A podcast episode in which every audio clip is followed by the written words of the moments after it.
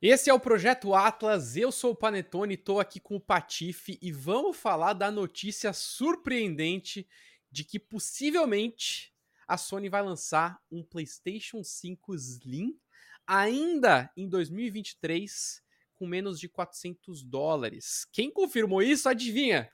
Foi a Microsoft. a Microsoft acabou usando isso meio que para se defender durante o FTC, né? O Federal Trade Commission que tá rolando nos Estados Unidos, né? A, a, toda aquela novela da compra da Activision pela Microsoft, a Sony tá tentando ir contra ela, enfim.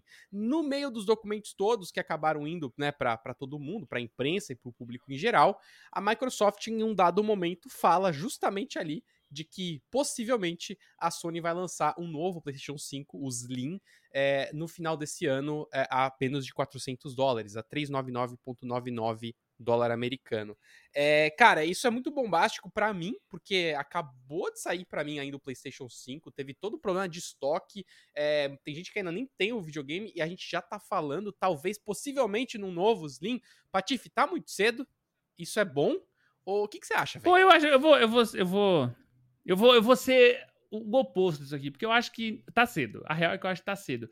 Mas, por outro lado, é um bom momento também. É, eu não sei o que aconteceu com o lançamento do PlayStation 5, ele foi caótico. Aliás, a gente sabe, né? Teve a questão de componentes, teve a questão da pandemia, eles saíram no meio de tudo isso, é, mano, economia instável. E aí eu acho que só que o lançamento dessa nova geração ele foi um pouco caótico.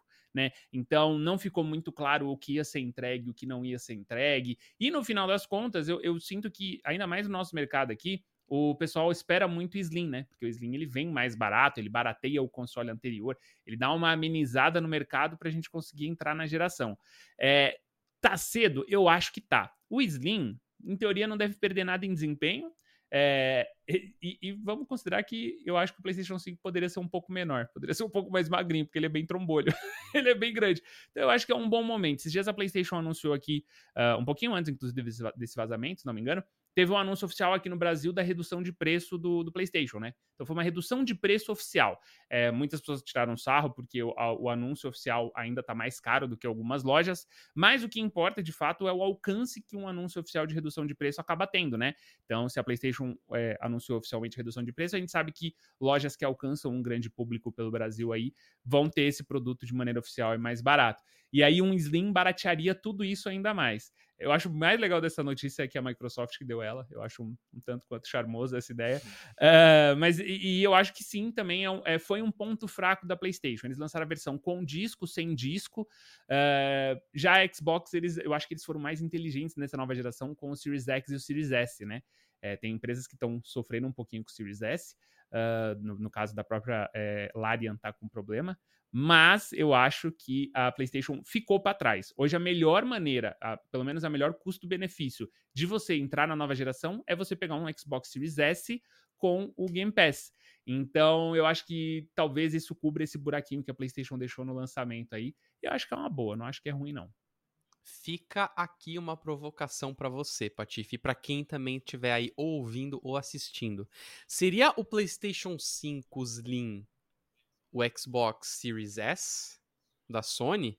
Será que a gente não vai conseguir rodar os jogos em 4K barra 30, como a gente está acostumado?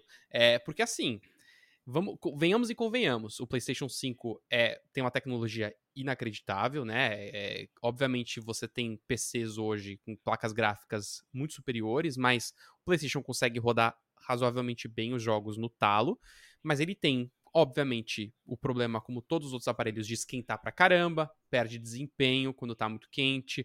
Quando você pega essa tecnologia e você reduz o hardware, você pode ter um superaquecimento, você pode ter problema de, de desempenho.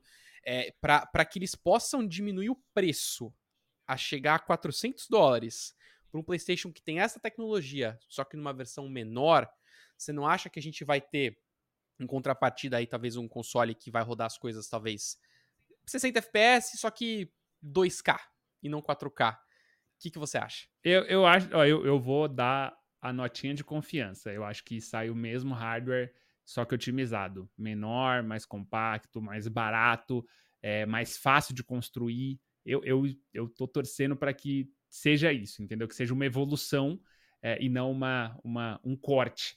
Porque se era para ter lançado uma versão mais barata, já tinha que ter feito isso. E eu acho que eles vão ter perdido timing com isso. Posso muito estar enganado e eles podem sim lançar um PlayStation 5 mais fraco. Mas você lançar um console mais fraco que o seu atual, dois, vai dar três anos depois, três anos depois do lançamento, uhum. eu acho uma decisão muito esquisita, tá? A não ser que junto com isso eles anunciem, tipo, será que eles anunciariam o PlayStation 5 Pro? E aí eu vou também sentir, aí o negócio vai ficar doido, que as pessoas vão ficar muito bravas. Talvez seja uma alternativa, ó, agora a linha vai ser o PlayStation 5 Pro e o PlayStation 5 Slim, e aí beleza, eles podem ter desempenhos diferentes. E aí você teria uma família de três consoles aí, o que deixaria o consumidor muito confuso, é, o que daria uma dor de cabeça tremenda para as empresas que desenvolvem jogo para o console. Então eu acho que seria. E, e, é complicado, porque aí você vai ter pô, uma família maior? Não sei. Eu fico, mano, eu fico com dúvidas. Jesus estava vendo uma entrevista do, do Rafael Grassetti. E ele tava falando que o, o, tempo que eles tinham, né, com, com, com, a engine de desenvolvimento PlayStation é o que permitia que no final da, da geração eles lançassem jogos tão incríveis, né? Então, aquele, aquele processo de aprendizado da, da, da, da engine fazia eles extraírem quase que milagres do PlayStation 3, do 4 e do 5. Então, é difícil, mano. Eu vou te falar que, que agora lançar essa, essa divisão, só pra galera entender. É, eu, eu, citei da Larian, a Larian tá trazendo Baldur's, é, só que eles iam trazer para os dois, eles iam trazer PlayStation e Xbox. Só que eles não conseguiram fazer o, o co-op de tela dividida no Series S. Eles não estão conseguindo por uma questão de processador, parece. O processador não tá dando conta de ter duas pessoas jogando o jogo ao mesmo tempo. E aí a regra da Xbox é que você não pode lançar um jogo para Xbox Series X e não ter um feature no Series S. Porque eles iam cortar o feature e a Xbox falou, mano, não pode, o jogo tem que sair igual nas duas. E aí a gente coloca esse, esse problema para o desenvolvedor. E aí, você vai desenvolver mais jogos é, para plataformas diferentes, eles todos vão ter que rodar igual. Se o problema fosse só resolução, tudo bem. Mas eu acho que o buraco é mais embaixo, mano. E é engraçado, tem muita gente falando que é, o Jim Ryan, né, o presidente da PlayStation, pode ter ficado bravo, né? Em, em, a sua concorrente principal divulgar algo desse jeito. Mas na minha opinião, cara, eu acho isso até bom pra Sony, porque eles agora podem fazer uma pesquisa de mercado de opinião antes mesmo deles pensarem em lançar um negócio. Você sabe que tem muita empresa de carro que não tem aquele lance do carro vazado, que tipo, sei lá, um carro que ainda não foi anunciado aparece nas ruas de São Paulo e, e é um negócio que todo mundo cobre. Muitas vezes as empresas fazem isso até para conseguir é, pegar opinião, pegar é, rumor e entender qual que é o posicionamento ideal para aquele carro, ou no caso, para aquela marca, né? E, e, isso pode até ser bom para PlayStation para testar, ver o que a galera acha de, de ter um Slim. Será que o pessoal acredita que o Slim estaria com mais processamento ou processamento igual é, com um preço mais barato?